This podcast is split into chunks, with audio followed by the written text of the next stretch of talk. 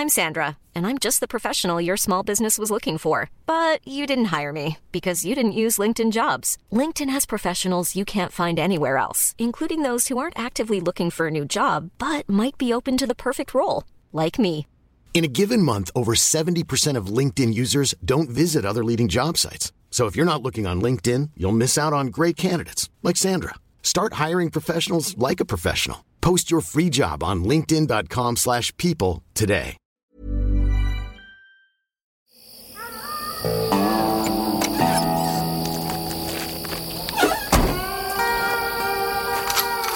Die 100 besten Filme aller Zeiten.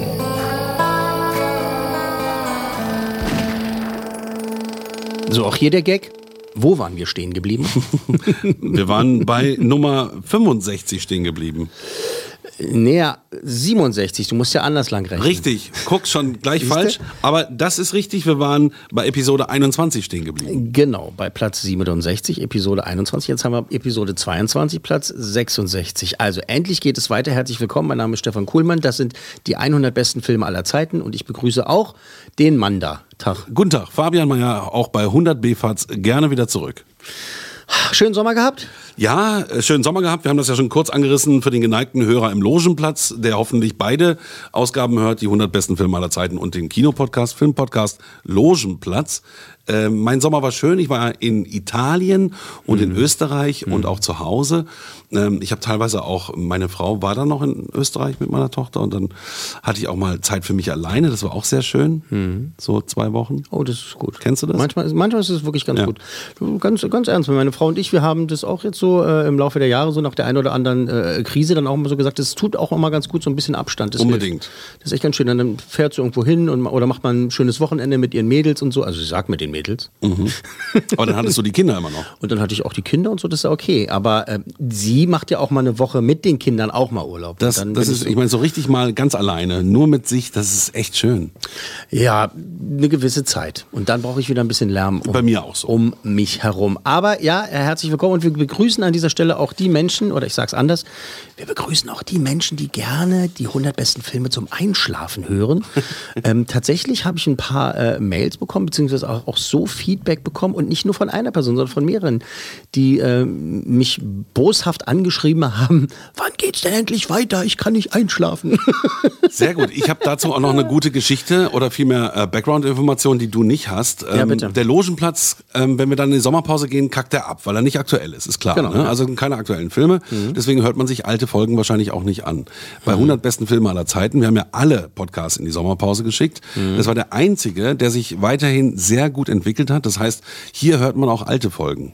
Genau, aber das ist ja auch die Idee dahinter. Klar, wir machen immer diesen Gag, dass wir halt nicht verraten, um welchen Film es sich handelt in der Platzierung. Aber tatsächlich geht es ja darum, so eine Art Datenbank äh, zu erschaffen, dass die Leute denken, Mensch, was haben die nochmal darüber erzählt? Oder da war doch irgendwie dieser eine Fun-Fact darüber und darüber und darüber. Und ähm, deswegen kann, ja, kann ich das gut verstehen. Und es Genau. soll ja auch so sein, dass man das immer wieder gerne vorkramt vielleicht oder mal, vielleicht man ist ja erst bei Folge 15 eingestiegen und dann sagt man so, was ist denn eigentlich in Folge 2 oder 3 passiert oder genau. so, dass man da reinhört.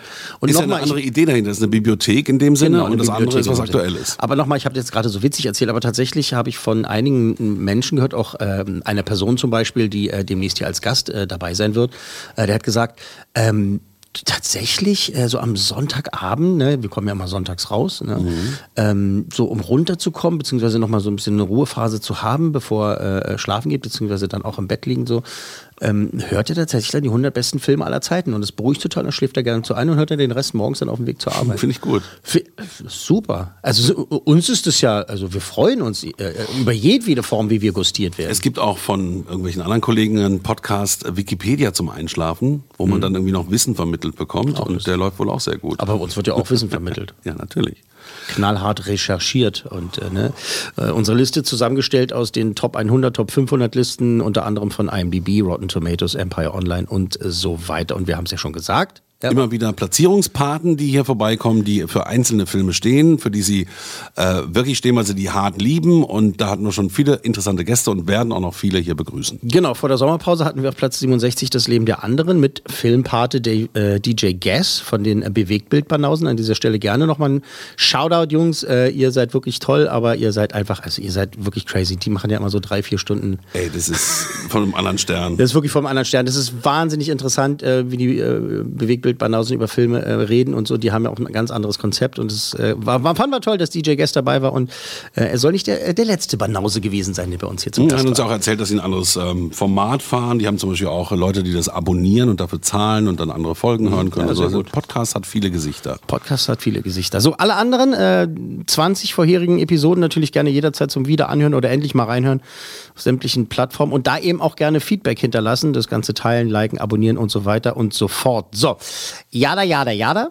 Äh, lass uns endlich losgehen. Also ich sage noch nicht den Titel, ich sage nur so viel, dieser Film gehört auch zu meinen Lieblingsfilmen, also ist Mhm. in meiner Top 10, würde ich sagen. Und ein anderer Film von ihm, Gone Girl, ist auch in meiner Top 10. Das ist aber schon Fille verraten. Ne? aber wir wissen es ja eh gleich. Aber wie gesagt, ne, also endlich loslegen. Pause war lang genug. Wir sind bei Platz 66 angelangt und auf der 66 wirklich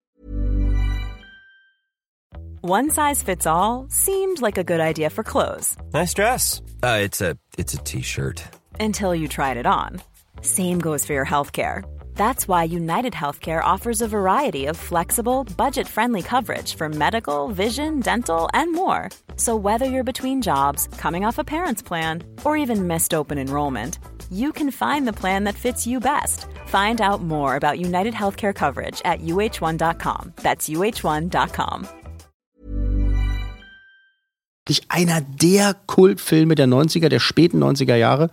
Ein mm, kompromissloses äh, Psychosozialkritik-Drama mit ähm, genialen Darstellern und einem wirklich genialen Drehbuch seinerzeit, ja, vielleicht äh, zu viele Lichtjahre voraus, kommen wir gleich dazu.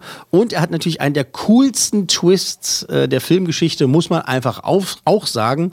Ähm, ich habe zwar nach äh, The Sixth Sense damals gesagt, ich lasse mich nicht mehr verarschen, ich passe genau auf.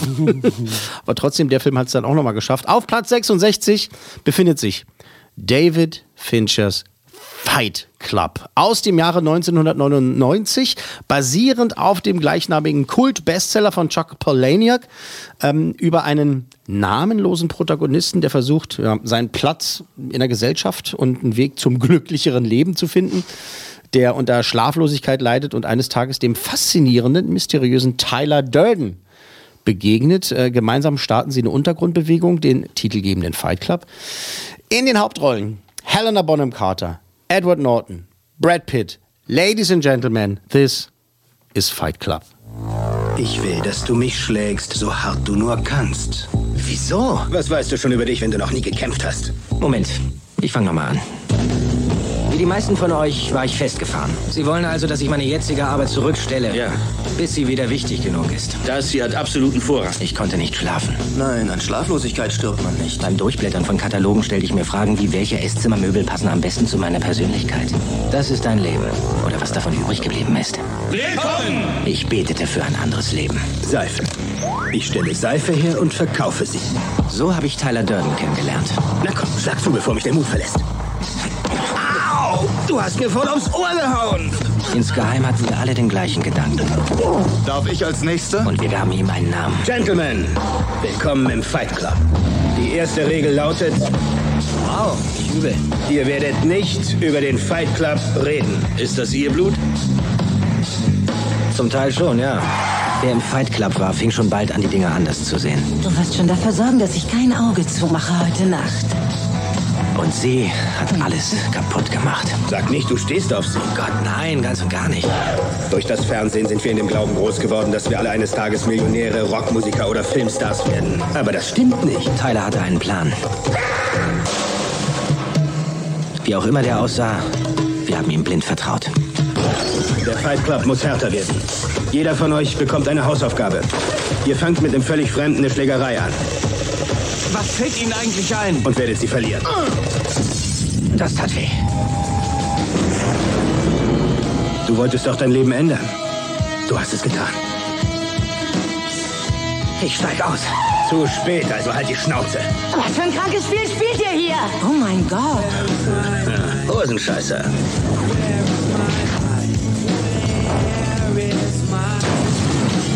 Das ist doch Wahnsinn! Ah! Am Ende wirst du mir dankbar sein.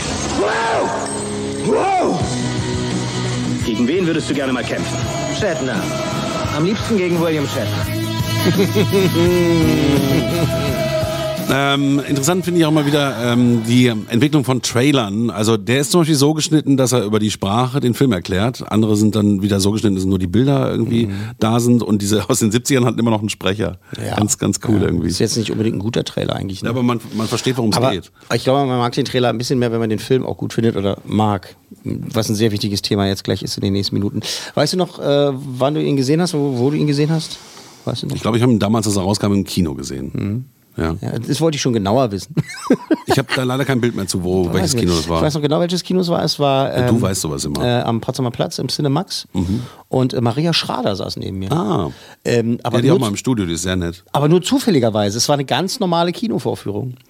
Und ich sitze da und da kommt Maria rein. Und ich so, oh, die Maria. Und dann habe ich auch nur zugenickt, Hallo gesagt, ihr viel Spaß gewünscht und so. Sie wünschte mir auch viel Spaß. Und danach der Film zu Ende ist, guckten wir uns beide nur an. War fantastisch. What the f das ist ja nur wirklich, also ähm, man muss dazu sagen, als der Film rauskam, und jetzt äh, wird es ähm, äh, spezifisch, jetzt gehen wir in die, in die Details. Ja. Als Fight Club rauskam 1999, wurde er von den meisten Kritikern verrissen.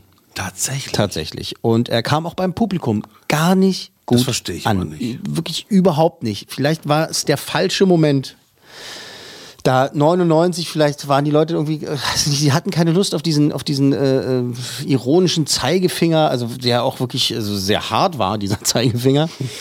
Äh, da als, Der Zeigerhammer war das als, eher. Als, als, genau, wirklich der Zeigerhammer, ähm, wirklich da den Spiegel vorgehalten äh, bekommt, dass wir alle nur Konsumenten sind und eigentlich diese Welt, die wir um uns herum, diese Zivilisation, also an vielen Ecken und Enden halt äh, Völlig sinnlos ist sinnlos und ist und scheiße ist. Sagen wir es mal so. Ist, genau. Ja. Tatsächlich erst als die DVD dann später rauskam, also in, in den Heimkinos, hat er dann so wirklich langsam im Laufe der Jahre so diesen Kultstatus erreicht. Das hat eine Weile gedauert. Und heute gilt dieser Film, also sonst wäre er jetzt hier nicht dabei, als einer der besten und vor allem wichtigsten Filme der 90er Jahre. Einfach. Also, weil dieses sozialkritische wirklich, also was der, was die uns damals, was Chuck Palahniuk schon in seinem Buch halt äh, gezeigt hat und, und was der Film dann halt auch gezeigt hat, ne? wie diese Gesellschaft drauf ist und was man eigentlich machen müsste, um ein glücklicheres Leben zu führen oder Ähm, den Versuch jeweils zu starten. Kurze Frage, äh, der Sieben kam vorher raus von Fincher, ne? Ja, Sieben So, war aber vorher. auch in den 90ern. Auch noch in den okay, 90ern. Das wollte ich nur wissen. Ja,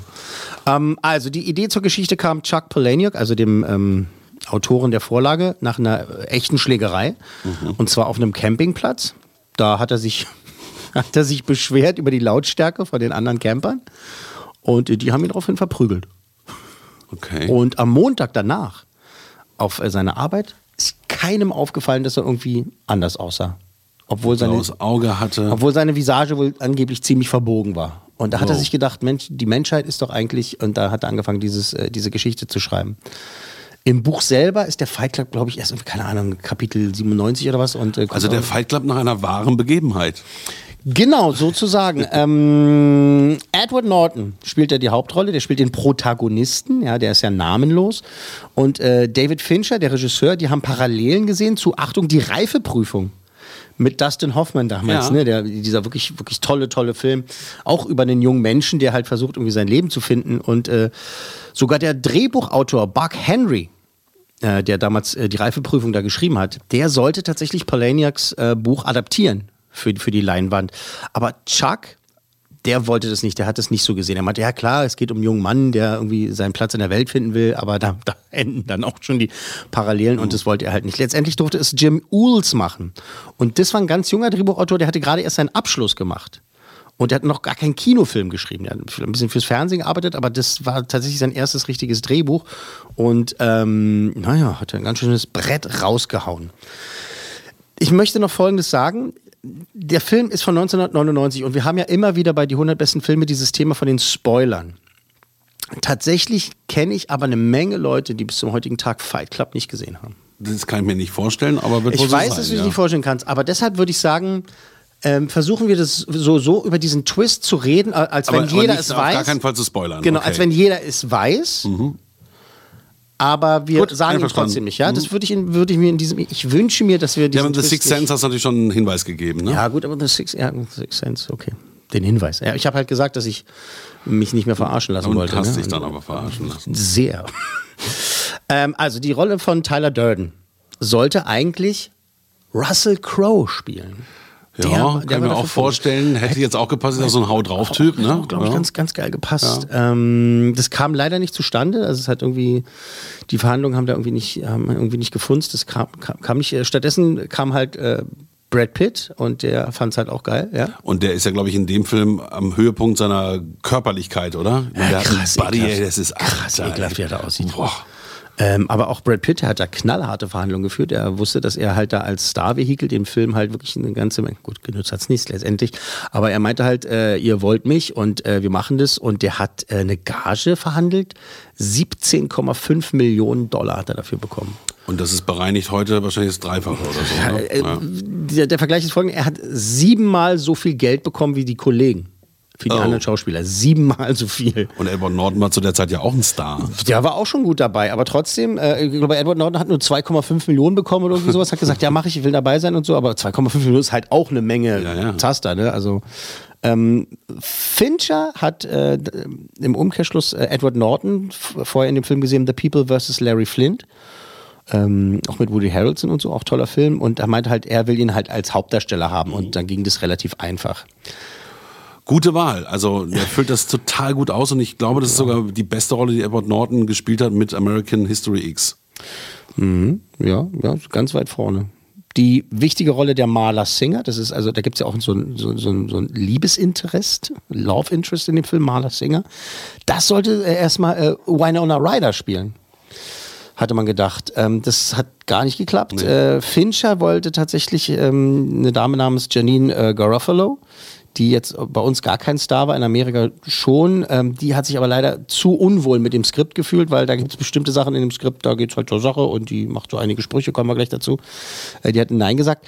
Dann äh, Sitcom-Star äh, Julia Louis-Dreyfus. Die war zu dem Zeitpunkt noch bei Seinfeld äh, verpflichtet und ähm, die hat sich die, dann mhm. hat sich dann auch mit Fincher äh, getroffen, um über den Film zu sprechen. Und äh, du hast ja vorhin schon angesprochen, Sieben, ne? den hatte er vorher schon gemacht. Ne? Und auch The Game mit Michael Ah, der war Douglas. Auch vorher, okay, auch ein super Film. Und der war auch äh, äh, schon davor und damit hat er so, so Achtungserfolge halt gefeiert. Mit, mit sieben natürlich sehr viel mehr, aber er war halt schon, die Leute kannten ihn schon. Ne? Er hatte halt diesen Alien 3 gemacht und so, aber war halt schon bekannt. Aber Julia Louis Dreyfus, die hatte keine Ahnung, wer David Fincher ist. äh, die hat es abgelehnt und meinte, wer soll das sein? Äh, ich meine nicht mit jedem einen Film. und äh, der Kultregisseur, der nun inzwischen ist, der hat, äh, und ich zitiere ihn, hat sich gefühlt wie ein fucking Loser nach dem Treffen. Er meinte, es war wohl ganz schrecklich.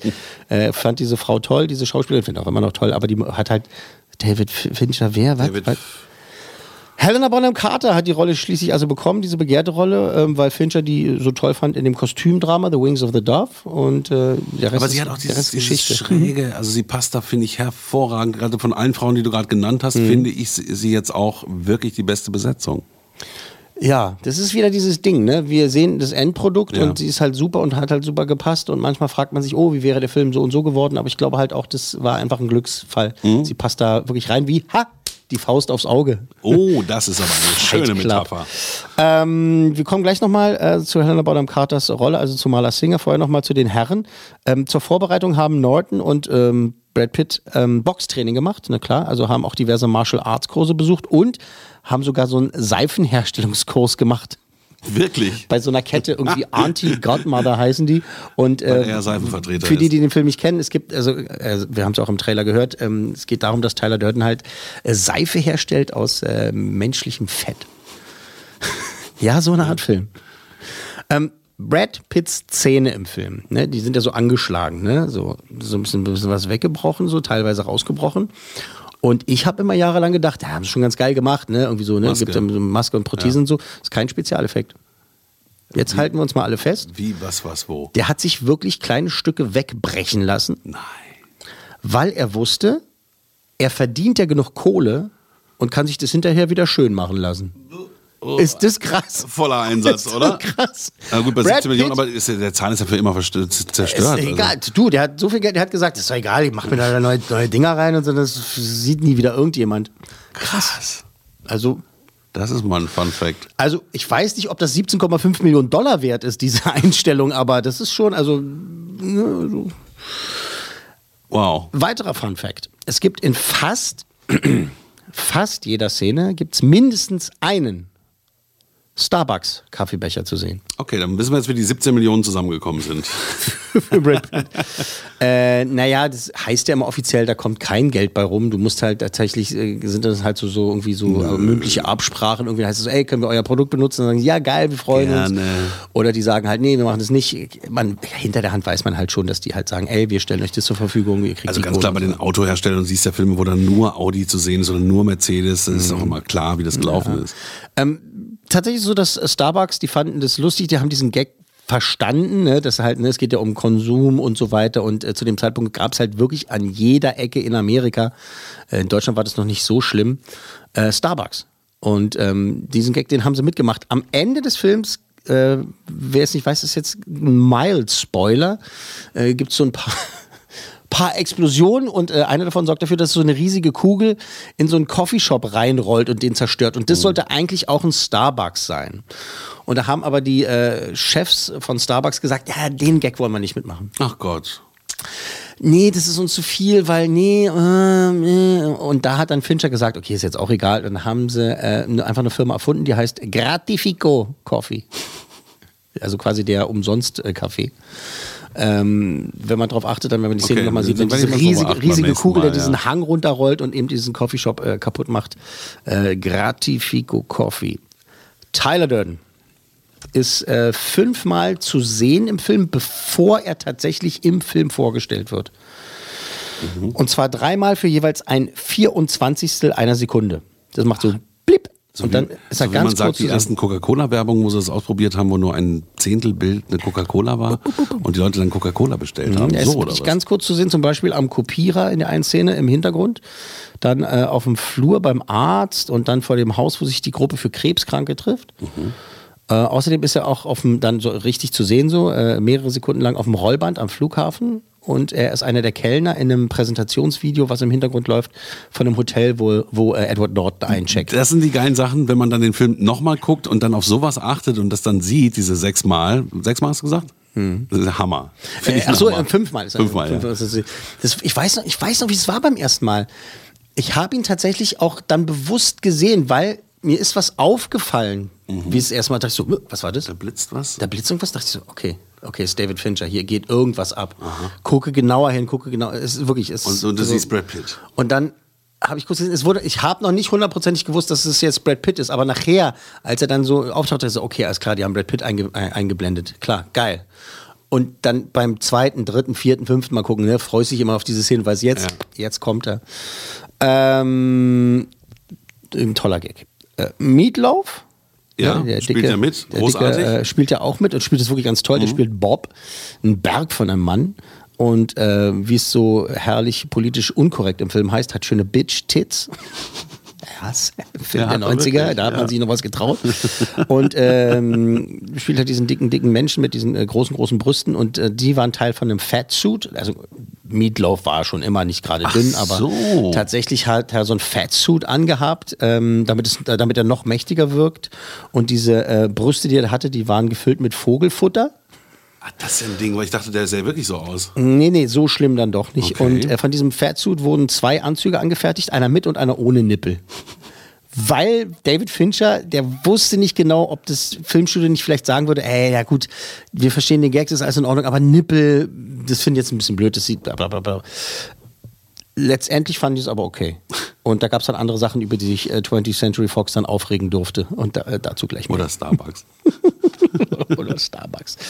Ähm, es gibt im Film so drei Police Detectives, äh, die da auftauchen und eine ganz bestimmte Sache machen, möchte ich gar nicht, möchte ich gar nicht spoilern. Ähm, die heißen Detective Andrew, Detective Kevin und Detective Walker. Und das ist wieder ein richtiger nerdy Insider-Gag. Es ist nämlich der Hinweis auf den Autoren von David Finchers Sieben. Andrew Kevin Walker. Und der hat auch am Fight Club Skript so ein bisschen mitgearbeitet. Und deshalb he- heißen diese Detective äh, Kevin, hier, Andrew Kevin Walker. Cool. Kleiner, kleiner Gag. Ähm, zum Skript nochmal, äh, auch ähm, Edward Norton, Brad Pitt und Fincher selbst haben an dem Drehbuch immer mal wieder so rumgefeilt. Äh, Norton macht es ja mal ganz gerne, dafür ist er ja berüchtigt, bekannt, äh, dass er halt Aber gerne nicht beliebt. nicht unbedingt beliebt. Ich halte ihn für einen sehr, sehr genialen Mann. Also ich finde schon, wenn der Input gibt, sollte man auf jeden Fall mal zuhören. Aber ich habe natürlich noch nie mit dem gearbeitet. Ich weiß, wie anstrengend das halt wirklich ist. Aber der tatsächlich schnappt sich gerne Drehbücher und sagt, Ah, Leute, ich habe jetzt diesen Charakter studiert. Ich glaube, ich weiß jetzt genau, wie wir das machen. Und Fincher hat es wohl damals, also so heißt es offiziell, gerne angenommen. Aber dass eben halt auch Brad Pitt mit äh, dran geschrieben hat. Und was ich auch super finde, dass ein gewisser äh, Cameron Crowe ein Kumpel von David Fincher äh, auch dran mitgeschrieben hat. Und Cameron Crowe ist der Regisseur, Regisseur von Jerry Maguire und Almost Famous und so. Also dieser hier, Jerry Maguire mit Tom Cruise, dieser äh, Sportagentenfilm und sowas. Ne? Und Cameron Crowe, also super genialer Mann, hat auch mit am Drehbuch äh, gearbeitet. Wie genial letztendlich ähm, das Drehbuch dann wurde, das genießen wir jetzt nochmal und zwar anhand folgender Szene. Zwei hervorragende Schauspieler, wir müssen es einfach nochmal sagen. Edward Norton und Brad Pitt sprechen über unsere Gesellschaft. Weißt du, was ein Plate ist? Ich glaube, eine Decke. Eine kleine Decke. Nichts weiter. Wieso wissen Leute wie du und ich, was ein Plate ist? Ist das unentbehrlich für unser Überleben, Jäger- und Sammlertechnisch betrachtet? Nein, oder? Was sind wir eigentlich? Tja, keine Ahnung. Konsumenten? So ist es. Wir sind Konsumenten. Wir sind Abfallprodukte der allgemeinen Lifestyle-Obsession. Mord, Elend, Verbrechen, solche Sachen interessieren mich nicht. Mich interessieren vielmehr all die Promi-Magazine und Fernsehen. 500 Kanälen, ein Namensschild auf meinen Unterhosen. Aspartam, Viagra, Olestra. Martha Stewart. Scheiß auf Martha Stewart. Martha poliert das Messing auf der Titanic. Es geht alles unter, Mann. Das geschissen auf deine Sofagarnituren und auf die Strinne-Streifenmuster. Ich sage, fühl dich nie vollständig. Ich sage, Schluss mit der Perfektion. Ich sage, entwickeln wir uns. Lass die Dinge einfach laufen.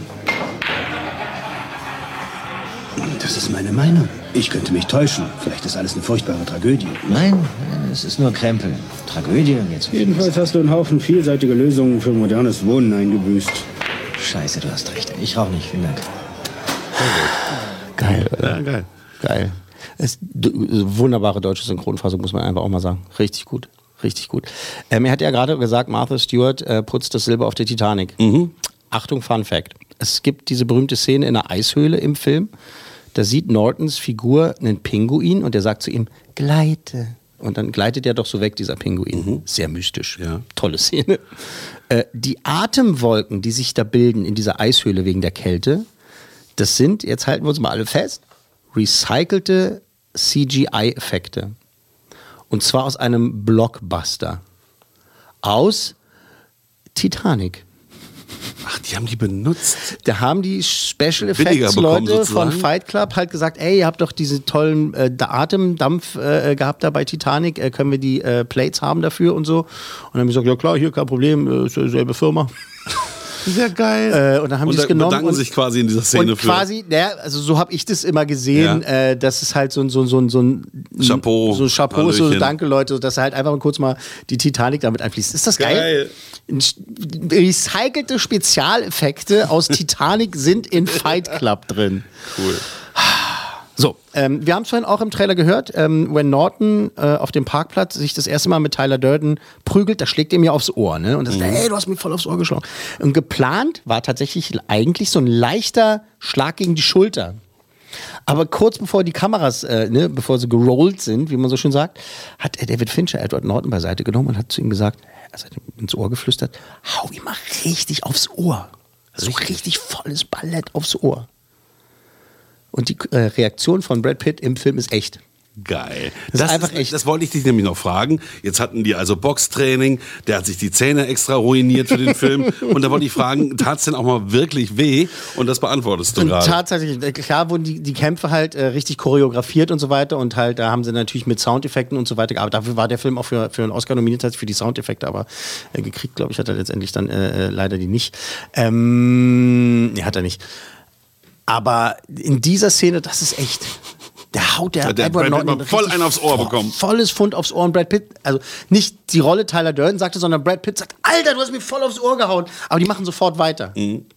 Weil auch Brad Pitt, der ist ja so, der ist ja wirklich ein genialer Schauspieler. Er hat sofort gepeilt, Okay, das ist gut. äh, das passiert hier nicht aus Versehen. Ob, ob das jetzt Edward Norton sich ausgedacht hat oder David Fincher, das ist in der Sekunde scheißegal. Er weiß, damit kann er arbeiten. Und diese Reaktion ist echt. Und wenn man das weiß und diese Szene nochmal guckt, macht es nochmal einen Ticken mehr Spaß. Tausend Sachen jetzt schon zu entdecken. Äh, 20th Century Fox, äh, ausführende Produzentin Laura Siskin, wollte, dass ein Satz aus dem Originaldrehbuch äh, geändert wird. Und zwar heißt es schon in der Buchvorlage, nachdem Marler, ne, Marler Singer und Tyler Durden Sex hatten, oh Tyler, ich will eine Abtreibung mit dir. Huiuiuiui. Ähm, also die, also die wollten, dass das rauskommt, dieser Satz. Ja, gut, die ja Siskin auch- hat gesagt, das ist zu hart, das ist kacke, das kann man nicht machen Mhm. und so mit Abtreibung und so, das ist, das ist blöd. Und David Fincher meinte, okay, kein Problem, aber folgendes, der Deal ist, ich ändere den Satz nur genau einmal und ihr müsst die andere Version nehmen. Oder wir nehmen die alte, also wirklich. Also Mhm, Und was ist, was ist dann geworden? Weil irgendwas mit und Abtreibung äh, war doch. Siskin meinte, okay, Deal, ähm, wir machen das so, du musst den ändern, du musst ihn ändern, wir werden auf gar keinen Fall Abtreibung nehmen, du musst ihn ändern, aber okay, wir nehmen die Änderung. Und so wurde der inzwischen berühmte, unangenehme Satz geboren, so bin ich nicht mehr gefickt worden seit der Grundschule. Tut mir Also leid. es sollte schockieren. So Es- oder so. Genau, es, äh, genau. Und Ja. Fincher präsentiert dies, diesen Drehbuchsatz und Laura Siskin sagt, äh, Und er okay. sagt, bing, bing, bing, Bing, bing, bing, danke. Leider. Danke fürs Mitspielen. Krass, also das ist schon, ähm, ja, der Film ist nicht umsonst ab 18 gewesen damals. Also das ist, äh, also war krass. Das ist äh, krass, ja. Apropos krass, äh, Jared Leto, ne, 30 Seconds to Mars und äh, inzwischen auch Oscar-Preisträger, ne, hier und dort hat er mitgespielt, ist im Film auch mit dabei, ähm, einer seiner früheren Rollen. Der spielt als Engelsgesicht, ist er im Film mit dabei, das ist die offizielle Bezeichnung für seinen Charakter. Und da gibt es einmal diese Szene, da gibt es quasi dieses Exempel, was statuiert wird von Edward Norton, dass der Engelsgesicht halt völlig blutig prügelt. Und das ist im Film schon schlimm genug. Also er haut ihn richtig kaputt und es ist unangenehm und schlimm und er macht ihn halt hässlich. Er will, wie er es auch im Film sagt, er will was Schönes äh, zerstören. Die Originalszene war so unerträglich blutig, so schlimm und eklig, dass äh, Fincher, das musste er rausschneiden. Da hieß es, das ist äh, zu schlimm, äh, da wird der Film gar nicht freigegeben und äh, sorry, wir zensieren das, das müsst ihr, müsst ihr weglassen. Und am Tag des Drehs haben auch äh, sämtliche Crewmitglieder äh, Jared Leto gemieden. Weil das, weil das so, diese Maske, was er aufhatte, dieser, dieser, dieser Spezialeffekt, dieser praktische Effekt, so eklig aus war. So die Nase war so Auf- aufgespalten Knochen und, drunter und, Knochen und welches Glibber und so. Und es sah so eklig aus, dass keiner wollte konnte Alles sich immer so schnell, schnell an ihm vorbeigerannt. Der arme Jared. So. super Maske, würde ich mal sagen. Super Maske. Auf der Blu-ray-Version zum zehnjährigen Jubiläum des Films äh, erscheint ähm, lustigerweise das Menü für die romantische Komödie Never Been Kissed. Ungeküsst. Ist so eine romantische Komödie mit Drew Barrymore. Du machst die Blu-ray rein und dann kommt dieses Menü für äh, Never Been Kissed. das ist ein Bug oder gewollt? Und du denkst, was ist denn jetzt los? Und nach äh, irgendwie 10, 15 Sekunden kommt das richtige Menü von Fight Club. Ungeküsst kam, war auch 1999, kam im selben Jahr raus. Okay. Und das fand David Fincher Das wahnsinnig total lustig. lustig. Das fand David Fincher lustig. Es war seine Idee. Er hat gesagt, lass uns das mal machen. Ungeküsst und in die Fresse. Ja, und angeblich haben auch viele Leute die äh, Blu-ray wieder zurückgebracht, weil die halt schon nach fünf Sekunden, schon nach fünf Sekunden es ausgemacht haben oder gar nicht mehr richtig hingeguckt haben und sowas, haben sie es sofort rausgenommen, äh, what the fuck, und haben halt irgendwie die, die, die und dann mussten die Leute, äh, dann gab es auch so Schilder, die in den äh, Läden aufgehangen wurden, so, ja, es gibt einen Gag, äh, den wollen wir Watch nicht it 15 seconds. äh, gibt einen Gag auf der Blu-ray, den wir Ihnen nicht verraten wollen, aber Okay. es ist alles in Ordnung. Achtung, ein Gag. Ach, dieser David Fincher. So, ähm, wie schon erwähnt, kam der Film anfangs gar nicht gut weg. Äh, nicht bei Kritikern und ähm, Das nicht ist beim Publikum. Ding, ja. Das ist äh, schon wirklich nicht schön. Äh, Weil- die damals. Die Besetzung, die Idee, die Bilder, ähm, der Twist, der einen ja wirklich äh, umhaut. Ja. Ich verstehe das nicht. Wie hatten die Leute keinen Bock? Ich glaube, hat es mit dem Millennium Bug zu tun oder sowas, dass sie 1999 die Leute irgendwie gedacht haben, so, ja, das Leben ist irgendwie, wir werden alle sterben, jetzt will ich nicht auch noch einen zynischen Film Das drüber. Lebensgefühl zu der Zeit kann schon sein. Vielleicht, also, vielleicht kam er einfach, ist ja manchmal so, du kannst die beste Idee aller Zeiten haben und dann verpufft's einfach und irgendwie keiner geht dann rein oder, oder äh, die falsche Person macht die falschen Kommentare. Dazu kommen wir jetzt. Die äh, Genau, damals es gibt ja auch einen Zeitgeist, der vorherrscht. Ne? Genau, Die, die damals äh, berühmte TV-Moderatorin und äh, Schauspielerin Rosie O'Donnell, die hat zum Beispiel in ihrer Talkshow damals das Publikum tatsächlich gewarnt, in diesen Film zu gehen. Die hat ihrem Millionenpublikum in Amerika gesagt, äh, dieser Film ist furchtbar, ich habe während der Pressevorführung, eine Vor Vorführung, ich habe es gesehen, das ist alles Kacke, äh, guckt euch das nicht an. Ähm, und, jetzt kommt, sie hat live in ihrer Show im Fernsehen den Twist verraten. Das ist ja wohl zweimal grauenhaft. Wurde Richtig die belangt? Wurde nicht, was willst du machen? Da kannst du verklagen. Da kannst Äh, Brad Pitt, ich glaube bis zum heutigen Tag, jedenfalls jahrelang, hat er das, er hat immer gesagt, unverzeihlich, unverzeihlich. Unverzeihlich. Das fand er, das fand er so schlimm. Ich weiß nicht, ob die inzwischen ihren Frieden gemacht haben. Äh, die Rosie ist auch unverzeihlich. Äh, wer war das damals? Wolfgang Neuss, der hat da auch irgendwelche Sachen verraten im Fernsehen. ja, es hat auch jemand verraten, dass Ähm, was war das, ähm, Neuss hat- Kerkeling schwul ist. Das war der äh, Braunheim? Frauenheim, genau. Okay, ein bisschen eine andere Nummer, aber zum Beispiel ja RTL, auch so. RTL hat äh, ja doch Twin Peaks gezeigt und bei Sat 1 haben sie verraten, wer Laura Palmer ermordet hat. So, weißt du, so eine Geschichten. Ich habe immer irgendwelche Idioten, äh, irgendwelche Idioten, die der Meinung waren, okay, dann wollen wir auch Schlagzeilen haben, dann verraten wir einfach, wer der Mörder ist. Ähm, Rosie O'Donnell hat halt den Twist verraten in Fight Club. Blöde Kuh. So. Das Budget für den Film hat sich Ähm, damals, ja? Die, wie Rosie O'Donnell? Rosie O'Donnell. O'Donnell. Hm. Was sagt ihr denn heute dazu? War einer der erfolgreichsten Filme aller Zeiten im Nachgang. Naja, äh, sagen wir mal so. Nicht erfolgreich, sondern Fight, besten. Fight Club, inzwischen Kult, Kultfilm äh, und bei den 100 besten Filmen aller Zeiten dabei. Ähm, Edward Norton, glaube ich, naja, okay, dem geht's glaube ich auch ganz gut. Der macht ja immer noch das ein oder andere, dreht hier, hier und dort einen Film. Äh, äh, und Brad Pitt, Megastar, Weltstar. Ähm, und wo ist Rosie O'Donnell? Genau. Also von daher. Hat sich die Geschichte selber erledigt. Ja, hat sich die Geschichte selber erledigt. Ähm, das Budget für den Film äh, belief sich damals auf 63 Millionen Dollar. Und äh, das Einspielergebnis waren tatsächlich nur äh, 100, Oder minus 17. Mhm. 100, äh, 101,2 Millionen Dollar. Also ist der gerade so durchgegangen für die Produzenten. So. Misserfolg. Ja. Einfach, wenn du 63 Millionen Dollar Budget hast, dann kommen dann noch Werbekosten dazu und so, dann machst du die Promotour und weiß ich was alles und dann bist du mal ganz schnell bei 100 Millionen Ja. ähm, insgesamt. Und äh, 101 Millionen ist halt einfach nichts. Aber inzwischen, wie gesagt, äh, ist er zum absoluten Kultfilm äh, gereift. Und ich fand den schon immer genial. Ich auch. Und ich habe den so oft geguckt. Ich habe auch den, den Soundtrack äh, äh, rauf und runter gehört von den Dust Brothers. Ähm, genialer Soundtrack. Gerade auch. Super. Ja, auch, ne? genau, am, am Ende dann halt die, die Pixies, ne, mit Pixies, äh, ja. Where is my mind, ne? Einfach genial, einfach genial. Alles an, der Film ist streckenweise äh, sehr unangenehm, aber das soll es ja halt auch sein. Ist brutal, Also ist, Film, der aber, Fight Club heißt, der ist unangenehm. ist aber auch wahnsinnig lustig. Ja, Wahnsinnig lustig. ja. Hab- Also, es ist Schräg, wirklich, lustig, überraschend. wirklich alles sehr drin. viel zu lachen. Also es sind jetzt nicht vielleicht gerade die Coitus-Gags, die wahnsinnig lustig sind, da mag es einem das Lachen im Halse stecken bleiben, aber es gibt ansonsten. Und Brad Pitt einfach, dass der damals nicht irgendwie äh, äh, 20 Oscars dafür gekriegt hat, ich weiß ja Es ist wirklich unverständlich. Mhm. Und ich meine, Fincher hat davor, wie du schon sagtest, The Game und Sieben gemacht. Also da war der ja schon auf dem Tableau. Das war ja nicht sein erster Achtungserfolg. Ich verstehe das nicht. Genau. Ich sag's nochmal, ich fand den schon immer genial. Auf Platz 66 bei unseren 100 besten Filmen aller Zeiten David Finchers sozialkritischer Schlag in die Gesellschaftsfresse Fight Club.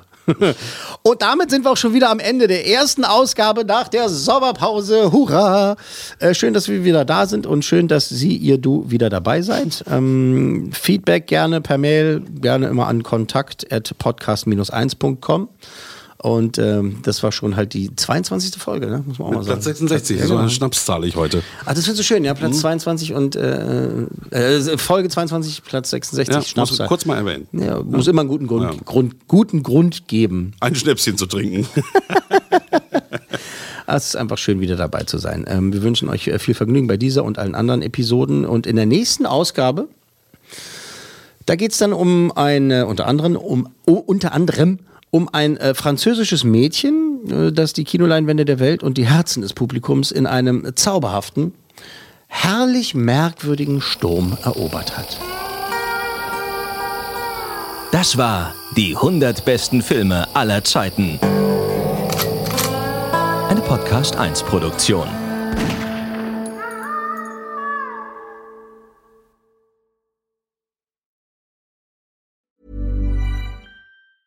Hi, I'm Daniel, founder of Pretty Litter. Did you know cats tend to hide symptoms of sickness and pain? I learned this the hard way after losing my cat, Gingy. So I created Pretty Litter, a health monitoring litter that helps detect early signs of illness by changing colors, saving you money and potentially your cat's life. Pretty Litter is veterinarian developed, and it's the easiest way to keep tabs on your fur baby's health right at home. Go to prettylitter.com and use code ACAST for 20% off your first order and a free cat toy. Terms and conditions apply. See site for details.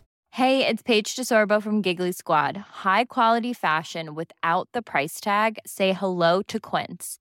I'm snagging high end essentials like cozy cashmere sweaters, sleek leather jackets, fine jewelry, and so much more. With Quince being 50 to 80% less than similar brands.